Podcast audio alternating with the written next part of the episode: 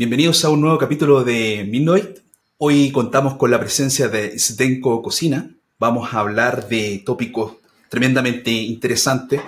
Hoy particularmente nos vamos a detener a hablar de inteligencia artificial, cómo empieza a aterrizar en minería, fieles a nuestro eslogan que es el podcast de historias de minería, innovación y tendencia.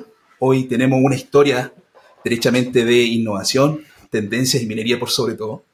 Zdenko es ingeniero civil industrial y cuenta con un máster en transporte, sistemas y logística. Pero Zdenko, quisiéramos saber primero quién es Zdenko Cocina, como para empezar a conocerte. Eh, muchas gracias Francisco por la presentación. Eh, bueno, yo soy de La Serena, para empezar, del norte chico. A los 18 años me vine a Santiago a estudiar, ya me quedé acá y he seguido mi vida profesional en, esta ciudad. Soy casado, sin hijos y, actualmente, eh, bueno, me dedico, soy emprendedor con, a través de Octobots Analytics o Octopus Mining también como lo conocen varios, es donde estoy ejerciendo actualmente mi carrera y poniendo mi energía. Oye, Zdenko, cuéntanos cómo fue que llegaste a la minería.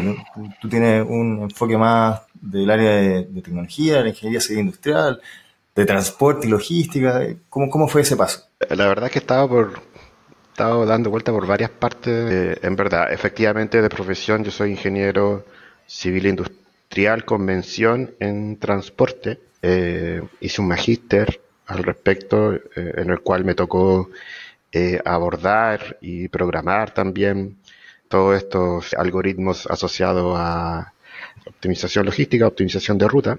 Así que manejo bien toda esa área. Y al principio de mi carrera eh, me dediqué al, mundo de la ingeniería en transporte, eh, trabajando con los mismos profesores de la universidad en una consultora que tenían ellos. ahí me tocó desde hacer estudios para el metro de transporte público hasta también la generación de herramientas, pequeñas herramientas para la optimización logística de empresas privadas. Y, estuve en ese mundo un poco, dos años, dos años solamente en el mundo del transporte y luego me fui a, la TAM Airlines, que si bien es transporte también de pasajeros en términos de rubro del negocio, mi pega ahí estaba más, estaba más relacionada con el análisis del comportamiento de los clientes a partir de los datos y estoy hablando del 2006. Eh, en ese tiempo eh, ya estábamos trabajando mucho con herramientas de analítica, analítica avanzada. Eh, no habían tantas herramientas como ahora, no había Python ni nada de eso, pero sí habían otras, muchos SQL y mucho de ese tipo de cosas para poder justamente orientar el comportamiento de los clientes y poder dirigir distintas campañas comerciales de marketing, eh, de fidelización, eh, etcétera. Entonces seguí de alguna manera ligado al mundo de la analítica, pero más bien asociado al comportamiento del consumidor. Bueno, en LAN también me tocó, LAN le digo yo, así se llamaba antes, la TAM. Eh, ahí también me tocó liderar equipos para, para, el mundo de desarrollo software y ahí me metí ya un poco más en la parte de qué significa eh, trabajar en, en, el desarrollo de, de, una aplicación, cualquiera que sea. Y así que fue súper entretenido, la verdad es que el paso por la TAM eh, fue muy enriquecedor desde muchos aspectos, tanto lo técnico como también lo humano, muchos amigos que hice ahí. Y el 2013 me dio la primera crisis de los 30 años, yo creo, y me fui, ya me salí y me fui a viajar. Ya anduve viajando por, por Asia, tuve como seis meses, me, fui en la mística. A, regreso, a encontrarme, a encontrarme conmigo mismo, exactamente. No, fue un viaje en verdad muy bonito que me marcó mucho. Tuvo de todo, diversión, también tuvo momentos de, de encontrarse o de introspección Así que fue, fue un quiebre bien, bien bonito en, la vida que me permitió después volver con, con, con, harta energía. Y ya volví de nuevo al mundo de transporte, más en este caso a la consultoría asociada a logística y eficiencia operacional. Y ahí se empezó a incubar un, un bichito que llega finalmente a la minería.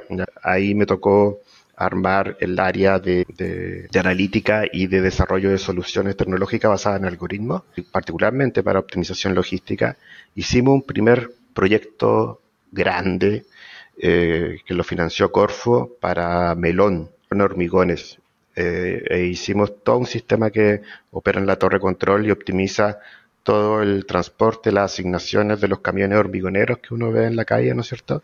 Que se tienen que mover desde, desde las diferentes plantas que hay hacia las obras de construcción. Y es un problema sumamente complejo. Además, se tiene que llegar con cierto horario, cumplir con la puntualidad.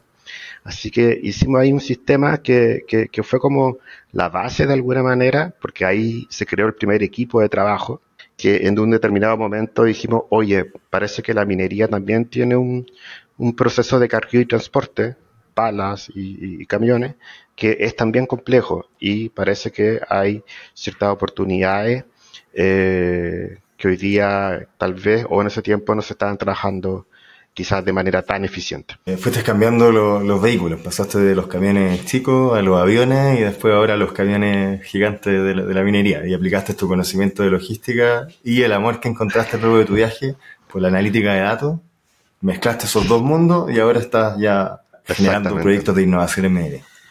Pero la minería eh, fue algo que, que más bien inculcó en, la empresa mi socio, eh, Nicolás Sáez, eh, porque él había estudiado, él estudió ingeniería industrial en minería y había justamente en su tesis de magíster estudiado los algoritmos de asociados a los sistemas de gestión de flota, que son los sistemas que manejan eh, los grandes camiones mineros que nosotros vemos, ¿no es cierto? Habitualmente cuando vemos una escena de un, de un, de un rajo. Y lo había estudiado, había desarrollado unos propios, y había de alguna manera también identificado qué oportunidades podían haber ahí. Y él de alguna manera trajo la idea que eso se sumó a la experiencia que ya habíamos desarrollado trabajando con los camiones hormigoneros y de ahí es donde nosotros decidimos ya, ¿sabéis qué? Queremos entrar a la minería, como el 2018. Y ahí nos paseamos por todos lados, eh, por un montón de, bueno, típicas instituciones, y nos inscribimos en Expande, tuvimos algunas visitas con mineras, eh, pero obviamente, y esto es como súper sabido, que eh, de buena esa primera es súper difícil entrar a la minería. Es como, es como, es como divertido, porque en el fondo es como que te presentas, no, pero es que no tienes experiencia en minería achuta. Entonces, como que no puedes salir de ese loop, porque si no, porque siempre te quedas atrapado, digamos. Y, hay que tener. Es, complejo, hay, hay, que tener, además de la experiencia, la industria muchas veces no se atreve a innovar cosas que no están probadas y que es lo que más necesita. Entonces se genera este como huevo y la gallina que, que hay que romper de alguna forma. Y ahí han habido hartas iniciativas como para tratar de romperlo a través de, por ejemplo, el programa de proveedores de clase mundial o también algunas asociaciones con universidades y con incubadoras. Eh, yo entiendo que tú también participaste en una de esas iniciativas de BHP, una hackathon, me parece, ¿no? Y yo participé en, mi equipo más bien, participó en una hackathon que hizo justamente BHP. Ahora, eso fue cuando ya habíamos entrado a la minería, ¿ya? Eh, porque, porque la forma en que nosotros entramos a la minería fue más bien, eh, llegamos de suerte en verdad llegamos de suerte, que, a veces se necesita un poquito, porque había otra startup amiga que, se dedica al mundo logística que se llama Simple Route. Ellos tienen un software logístico para la optimización de ruta de logística propiamente tal. Y, había una, hay una gran minera chilena que quería desafiar su proceso de carga y transporte que sentía que querían hacerlo distinto, que sentía que, que, no, estaba, no estaba cumpliendo con todo el potencial. Pero el, el, VP, el VP operaciones de, ese tiempo, quería una empresa que no estuviera en la minería. En el fondo su pensamiento era, este problema ya no fue resuelto por los mineros. Pero una empresa que no tenga experiencia en minería, que es un pensamiento súper revolucionario, digamos. Eh, todo lo contrario a lo, que, a lo que nosotros usualmente conocemos. Y él y ellos se acercaron a esta, a esta compañía que en el fondo hacía gestión de ruta o software de optimización de rutas para, lo, para los vehículos que andan en, en la calle, en las ciudades. Esta empresa amiga que quiso enfocarse en su negocio, dijo, no, que voy a ir a meterme a, los cerros, digamos. Más bien su inversionista le dijeron eso. Y nos dio el pase a nosotros. Nos dijeron, creemos que esto es para usted. Y ahí entramos a trabajar con esta gran minera, la segunda más grande de cobre del mundo. Y, ahí fue ya desde ahí ya empezó todo, empezamos a desarrollar los primeros productos, empezar a probarlos, y ahí recién empezamos a participar con más fuerza Milo en el ecosistema. Eh, y dentro de esa participación en el ecosistema y con la, obviamente con la ansia de darse a conocer, de tratar de, posicionar un nombre, de vender obviamente los servicios, es que ahí uno recurre a, a, todo lo que está o todo lo que el ecosistema de alguna manera te, te ofrece y entre eso ah, también aprecio esa, esa hackathon, recuerdo, de organizada por, por PHP. Qué, qué interesante que un problema con una base tan minera lo entreguen, ¿verdad?, a un nuevo rubro, llamémosle, una, una, nueva visión de ese mismo problema y que decimos, ok, no podemos solucionarlo desde la minería, necesitamos traer una mirada externa.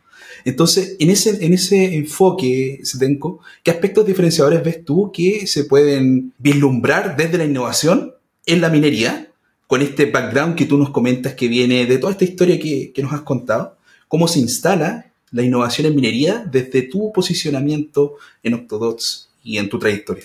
Bueno, yo creo que el, tema de la transferencia, que creo que para allá apunta Francisco quizás tu pregunta de, experiencia, de conocimiento, de problemas entre industria es súper rico, es súper rico y la minería tiene que aprovecharlo porque queramos o no queramos, la minería en general es siempre la industria que va más atrás con respecto a estos temas.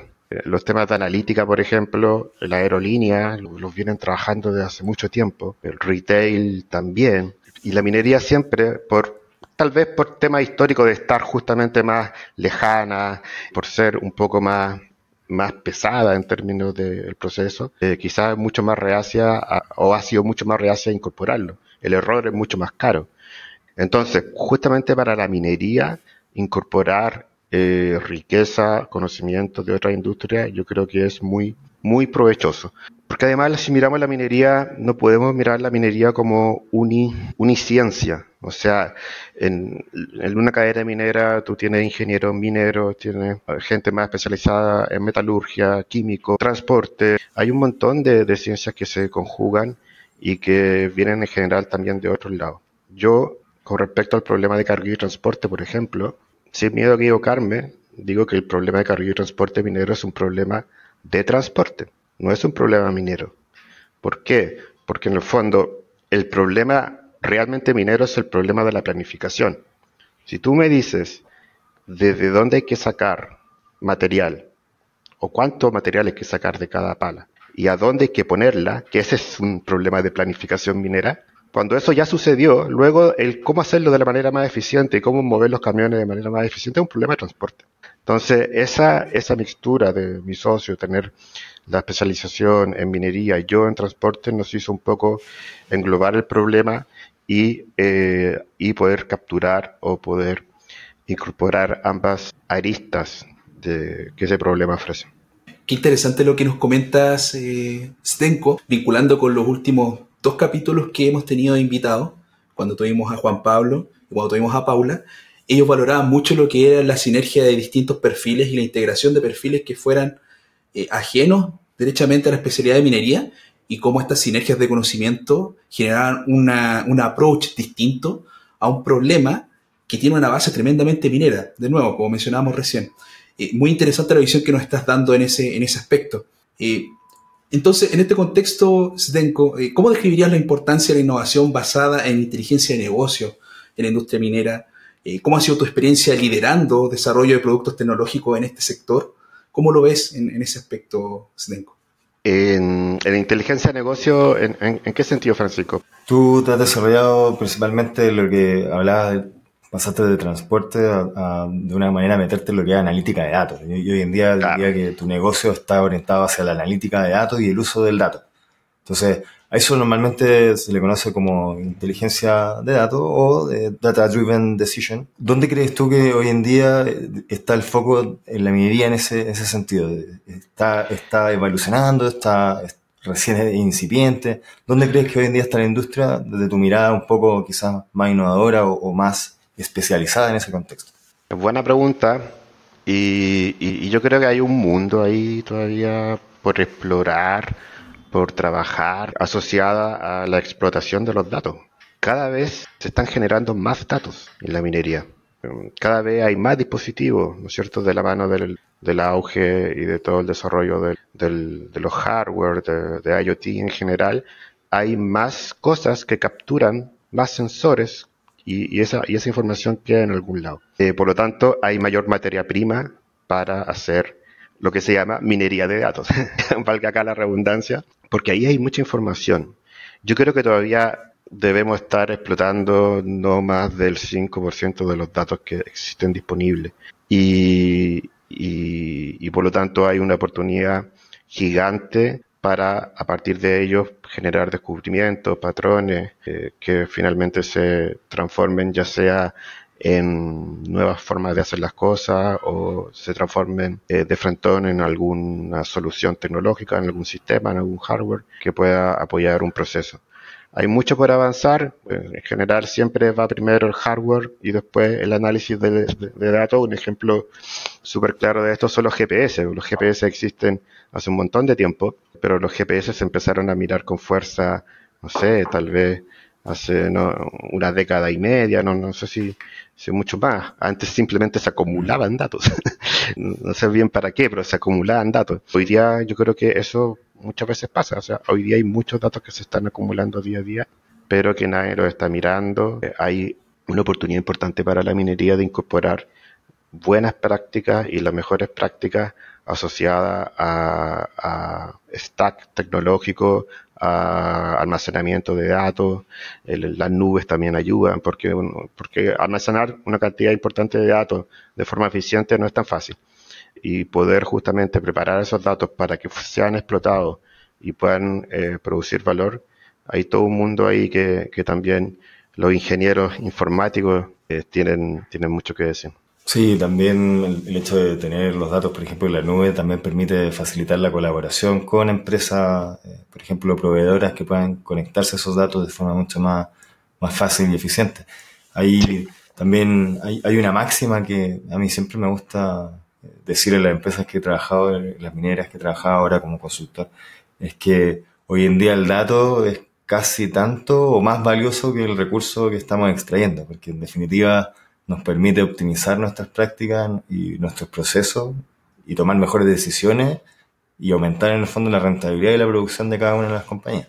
Y en ese sentido creo que tú estás orientado, tu compañía, eh, Octodot, Analytics está orientada justamente en eso. Quizás nos podrías comentar un poco qué es Octodox Analytics, qué es lo que hace, cómo trabaja, cuáles son las, eh, mayores oportunidades que tú ves desde tu mirada de compañía.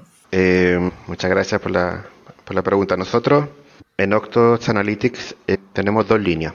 La primera línea es la línea de lo que llamamos software, software as a service, donde el, digamos, el producto emblema es Octopus Mining Suite. Y Octopus Mining Suite es una serie de eh, soluciones que básicamente optimizan el proceso de carguillo y transporte minero. Tenemos una solución, por ejemplo, que es un control automático que ayuda al despachador a mover los distintos parámetros que tiene el sistema de gestión de flota, eh, que, que, que, by the way eh, es una pega bien compleja. Tenemos otro sistema que eh, es un gemelo digital. en todo momento predice cómo va a terminar un turno y además recomienda en forma proactiva eh, lo que se llama optimización prescriptiva, recomienda en forma proactiva acciones para poder corregir eh, hacia dónde va un turno y llegar a la meta que se espera. Por ejemplo, sumar camiones que están en reserva, mover un cargador frontal desde un frente de trabajo hacia otro frente de trabajo y una serie de otras eh, decisiones. Tenemos otra solución para optimizar el cambio turno. Es un gran dolor para cualquier operación. Eh, porque ahí es donde se produce la baja de producción, ¿no es cierto? Sale el, turno saliente, entra el turno entrante y lo que hace el sistema nuestro que es que eh, optimiza cuáles son los mejores puntos, los mejores estacionamientos donde los operadores pueden hacer el relevo y además coordina automáticamente con los buses de transporte personal. Eh, esos son nuestras tres, nuestros tres productos principales. nuestros algoritmos también se disponibilizan a través de API y, y eso es, va muy en línea con nuestro sentido de colaboración. O sea, si hay alguna otra aplicación creada, por ejemplo, por un área de, digital de una minera o por otro proveedor que quisiera consultar nuestro algoritmo, tiene la, disponibilidad de hacerlo, así como no sé si conocen tan, tan, tan las API de Google Maps, que en el fondo uno va y las consulta y, y obtiene información o usa esos algoritmos. Mm, eso, va, eso por toda la línea, digamos, que, que, podríamos englobar dentro de software. Y la segunda línea es la línea que podríamos llamar eh, Advanced Analytics, es decir, analítica avanzada. Acá ya no es un software en sí, sino que más bien nos ponemos a disposición de un cliente que tiene un determinado problema, que tiene datos a disposición, que no sabe cómo trabajar esos datos. Finalmente lo que nosotros ofrecemos es un proceso en que a partir del levantamiento de proceso, análisis de los datos eh, y un proceso creativo podemos eh, interpretar, podemos descubrir patrones y eventualmente podemos derivar determinadas soluciones para eh, solucionar el problema que se está planteando. De hecho, así nació Octopus Mining Suite. Nació de un proceso analítico para poder resolver un problema en particular que era en ese tiempo era una baja alimentación a, chancado. En este caso, la idea es replicar eso mismo, es decir, a partir de los datos, pásamelo, conversaciones, entrevistas, terreno, vamos a descubrir qué puede estar pasando acá y cuáles pueden ser potenciales cursos de acción para generar una mejora. Zdenko, tú mencionaste hartas cosas interesantes y entre ellas mencionaste análisis prescriptivo, mencionabas que se, implementaban técnicas de análisis prescriptivo. Creo que ahí es interesante hacer el alcance que cuando una solución está basada, por ejemplo, en estadística descriptiva, probablemente el impacto que pudiéramos tener en un problema complejo no sea el deseado. Ahora, si queremos predecir, probablemente podríamos estarnos acercando un poco más, pero cuando estamos hablando de prescripción, estamos hablando de un análisis de cómo debiese comportarse en función del óptimo, que está muy ligado a lo que tú mencionabas en la razón de ser del desarrollo de esta empresa, el, óptimo para poder encontrar la ruta crítica, cuando tú decías que la naturaleza, la génesis del problema era más bien un problema de optimización de ruta, y qué interesante ver que las herramientas se van ajustando a este, a este enfoque. Y en este sentido, Zdenko, eh, todas estas tecnologías que tú nos estás comentando, ¿cómo conversan, por ejemplo, con una tendencia tremenda que son los camiones autónomos? Eh, es una súper buena pregunta, eh, Francisco, porque de momento la autonomía y, los trabajos que, que, están haciendo las principales marcas con respecto a autonomía, eh, lo que hacen es que automatizan la labor o la tarea del operador. Es decir, ya no necesitas un operador. Lo que hacen es hacer que el camión se maneje solo. ¿ya? Y, es, y eso, bueno, tiene sus beneficios, te ahorra los cambios de turno, seguridad, bla, bla, bla, un montón de cosas. Pero la autonomía de momento no se ha metido o no ha trabajado en la pregunta, ¿qué tienen que hacer los camiones? ¿Ya? Porque una cosa es que se maneje solo pero igual a un camión autónomo o no autónomo, alguien tiene que decirle qué tiene que hacer, si tiene que ir a la pala 3 o tiene que ir a la pala 5. ¿ya? Eso hoy día la autonomía no lo está cambiando, es decir, sigue siendo de la misma manera como se ha hecho eh, durante los últimos 30 años. Por lo tanto, con respecto a lo que hacemos nosotros, no hay mayor cambio y es un poquito indiferente si el camión es autónomo o es manual. Tiene alguna diferencia, el camión autónomo eh, va a hacer caso, no, no, va a desobedecer, digamos, la asignación que, le dio el sistema de gestión de flota. En ese sentido, entonces, eh, son, son sistemas que podrían conversar, o sea, lo que decías tú, a través de esta APIs, por ejemplo, se podrían integrar ustedes y podrían ir hacia una automatización de la flota, entendiéndose por automatización predefinir de un sistema óptimo de rutas más un manejo en este sentido. Exacto, exacto y, hemos tenido algunas conversas con, actores al respecto. Eh, pero efectivamente, una cosa es automatizar el manejo, otra cosa es ya lo que podríamos decir una mina inteligente que toma las decisiones totalmente, de forma totalmente autónoma. Y eso ya es otra, es otra cosa, digamos. El siguiente desafío de la industria. Oye, eh, también mencionabas de que la segunda rama de tu compañía es el Advanced Analytics. Y ese, ese término yo diría que hoy en día está en la boca de todos. Entonces quizás sea bueno aprovechar de que tenemos un experto, eh, poder definirlo. Sobre todo para nuestra audiencia que quizás es del mundo más minero tradicional y de repente todo esto es nuevo. Entonces, ¿qué, ¿a qué le llamamos Advanced Analytics? ¿Qué entendemos por, por eso? Es una buena pregunta. El, mundo está lleno de, palabras bien grandilocuentes y a veces son más sencillas de lo que de lo que suenan. Pero básicamente, bueno, se refiere a usar técnicas avanzadas en estadística principalmente, salir quizás de las funciones típicas o, básicas de estadística e ir a análisis un poquito más complejo que me permitan derivar patrones, eh, algoritmos que me permitan predecir cosas. Eh, de alguna manera es la fusión, podríamos decir, eh, en mi opinión, de la estadística avanzada y la matemática, el poder creciente que han tenido los computadores. Eh, muchas de las técnicas de Advanced Analytics que nosotros hablamos, en verdad, fueron, están en un paper del año 78 o, 89. Lo que pasa es que en ese tiempo no estaban los computadores para poder usarla eh, y solamente se podían eh, probar a modo experimental. Entonces, yo diría que es eso. Ahora, si tú me preguntas a mí, Milo, y esto es lo que nosotros siempre inculcamos, a, a nuestros eh, nuestro data analytics y data scientists es más importante que el, el, algoritmo que vaya a usar o la técnica o todo, es hacerse las preguntas correctas. Si tú te haces las preguntas correctas, eh, probablemente eh, incluso con, con, con, con, técnicas no tan sofisticadas de análisis va a llegar quizás a, a, a buenas respuestas. Entonces, el trabajo o de alguna manera el pensamiento inductivo de poder decir tengo un problema, cómo lo enfrento y empezar a, desmenuzarlo y convertirlo a generar hipótesis y sobre esa hipótesis generar análisis para descartar o aceptar, creo que es lo que puede distinguir eh, a un equipo de un buen equipo de Advanced Analytics. Finalmente está el método científico metido por ahí. Es lo mismo, hacerse las preguntas e ir eh, constatando con los datos si la respuesta es correcta o no. Entonces, en ese sentido, podríamos reunir todo este mundo de la analítica avanzada y decir que básicamente es llevar el método científico de la mano con una estadística de alto nivel. Y en este sentido, tu empresa, que es Octodots, utiliza analítica avanzada con técnicas que hoy se conocen dentro de la inteligencia artificial. Principalmente están lo que conocemos como Machine Learning, aprendizaje automático, y está lo que conocemos como Deep Learning, como aprendizaje profundo.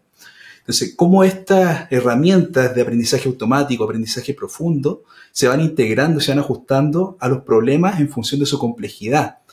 Creo que es súper interesante que nos vayamos viendo de que desde una base estadística podemos migrar hacia una técnica avanzada, por ejemplo, de aprendizaje automático, para solucionar un problema de tal complejidad. ¿Cómo tú has visto que se hace ese match entre la técnica que tú estás implementando, con base en estadística de nuevo, en función de la complejidad del problema en, minería? Mira, nosotros particularmente las técnicas que más explotamos son optimización y simulación. ¿ya? Eh, optimización entera mixta, con componentes estocásticos, simulación. Entonces, por ejemplo, e, este software que, que, que yo les decía que genera eh, recomendaciones prescriptivas, lo que hace es que en todo momento va simulando qué pasa si yo hago esto y va generando movimiento, va generando muevo esto para acá, muevo esto para acá. Como la capacidad computacional eh, hoy día lo permite, lo hace tan rápido que finalmente para cada movimiento simula cómo, cómo va a terminar el turno. Y desde ahí es que genera sus recomendaciones.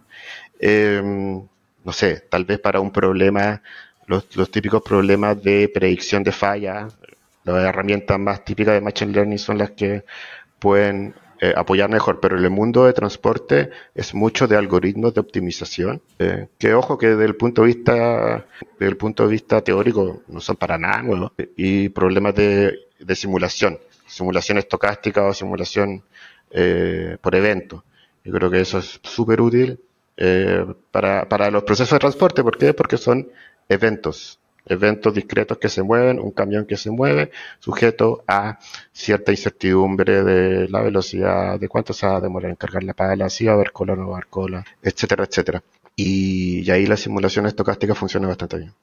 Stenko, antes de pasar a, a la última pregunta que tenemos planificada, tú mencionaste harto el método estocástico. ¿Podrías mencionarnos brevemente a qué nos referimos con este método estocástico para nuestra audiencia? Eh, bueno, sí, perdón. Me, refiero, digamos, al reconocer que hay cosas que no sabemos cómo van a ser, digamos. Es decir, hay incertidumbre y por lo tanto, si yo tengo que resolver un problema con incertidumbre, eh, tengo que ocupar técnicas, y hay técnicas que están dentro de, digamos, de la matemática que me permiten eh, minimizar, digamos, el impacto o minimizar el error esperado que yo podría tener producto de esa eh, incertidumbre natural del futuro. Un poquito asumir que el proceso es incierto en determinadas dimensiones. O sea, básicamente una simulación. Corremos simulaciones que, que simulen distintos escenarios y le asignamos una probabilidad de ocurrencia. Exactamente. Eso es lo que entiendo. Súper. Oye, también mencionamos hartos conceptos ¿eh? y quiero aprovechar este espacio de tenerlos ustedes dos que son especialistas en la materia eh, para poder definirlos. Hablamos de dos conceptos que también están en la boca de todos hoy en día. Uno, Machine Learning y el otro, inteligencia artificial. Entonces creo que también sería re bueno poder aterrizarlo y hablar de las diferencias que tienen estos tres grandes conceptos que hemos estado introduciendo.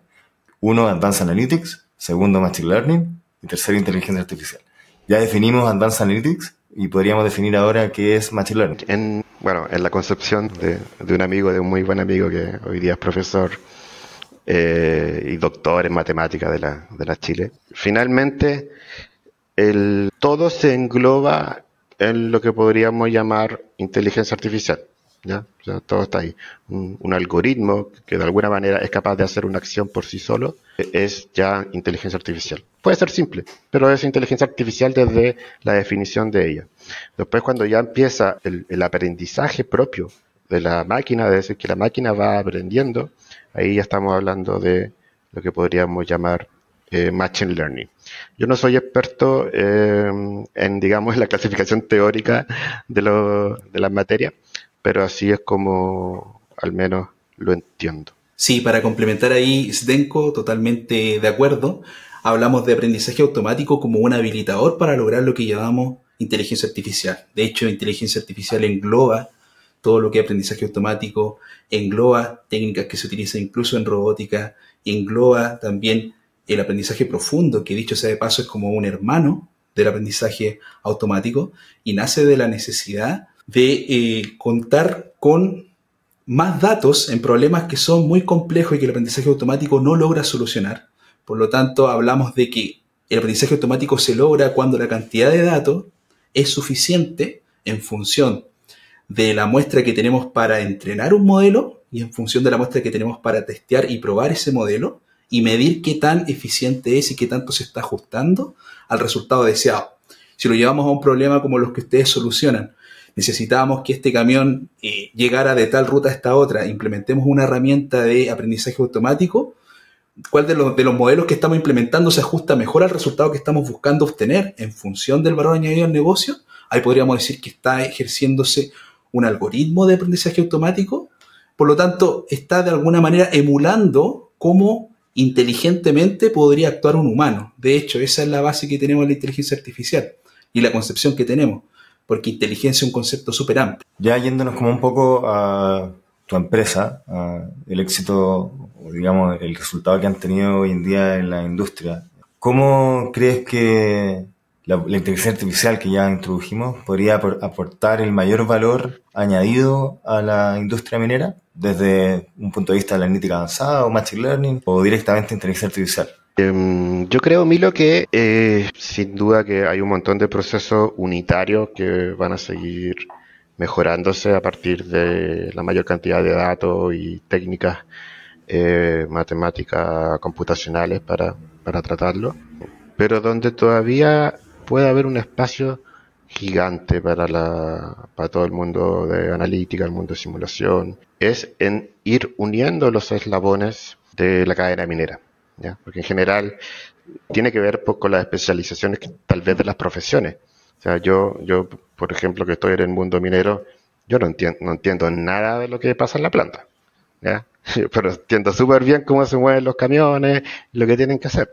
Entonces, y probablemente alguien que está en la planta va a ser al revés. Entonces, ahí donde se tiene que empezar a unir de alguna manera esos conocimientos. Y yo creo que hoy día la tecnología nos entrega la capacidad de que se pueda ir generando justamente una solución integral Ya, imagínense un centro integrado de operaciones con un gemelo digital, pero a nivel del centro de operaciones, no a nivel solamente de carga y transporte, no a nivel solamente de la chancadora, no a nivel solamente de otro activo, eh, sino que más bien como alertas globales, entendiendo cuáles son cuellos de botella y cuáles no.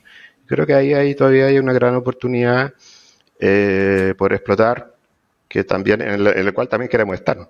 Yo tengo el, concepto más bien para la minería de una inteligencia sumada eh, lograda con una conversación de algoritmos, más que un gran algoritmo que resuelva todo, o un solo actor que resuelva todo. O sea, yo tal vez me tengo que integrar desde el punto de vista de carga y transporte con alguien que tenga un gemelo digital del chancao y conversar.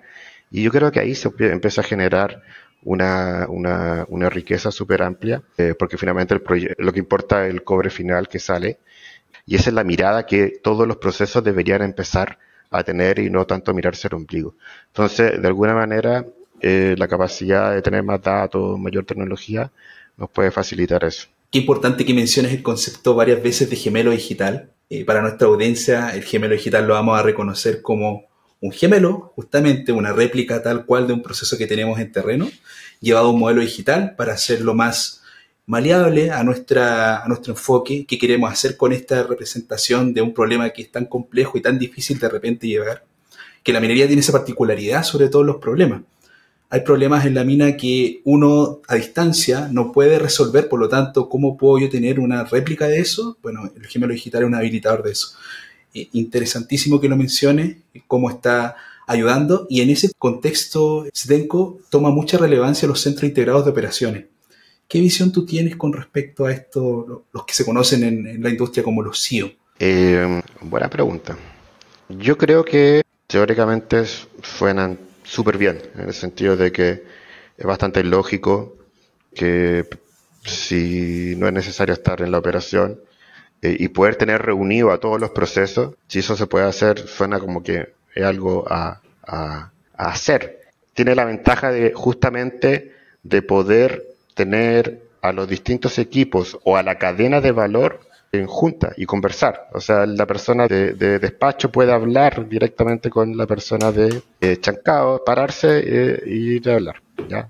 Lo que antes hacía con el teléfono. También tiene algo que tú mencionabas de, poder integrar los distintos procesos y también eh, genera una fuente de datos que también eh, de alguna manera está integrada y que permite que empresas como ustedes se puedan conectar a esos, a esos datos que ya dejan de pertenecer a silos, sino que ya no es mi dato, mi planta, sino que es un dato que está de alguna forma integrado, eh, que, que, como bien dijiste tú representa toda la cadena de valor, los distintos procesos integrados y permite conectarnos y tomar decisiones y digitalizar y, armar esto que, hablábamos de los gemelos digitales para poder generar escenarios y simularlos.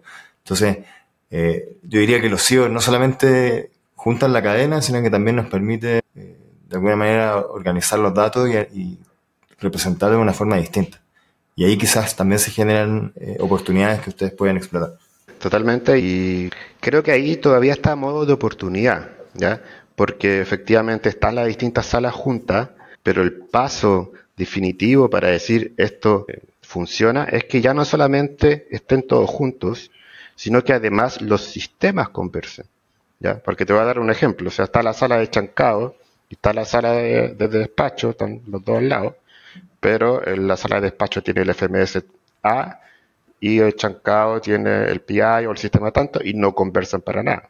Entonces, es, cuando logremos que las piezas empiecen a conversar también digitalmente, es cuando vamos a poder ver a una cadena de valor moverse en forma mucho más eficiente. Sdenko, ya estamos eh, dentro del tiempo. Eh, te quería agradecer eh, tu participación, creo que estuvo súper interesante. Hablamos de, yo diría, hartos tópicos.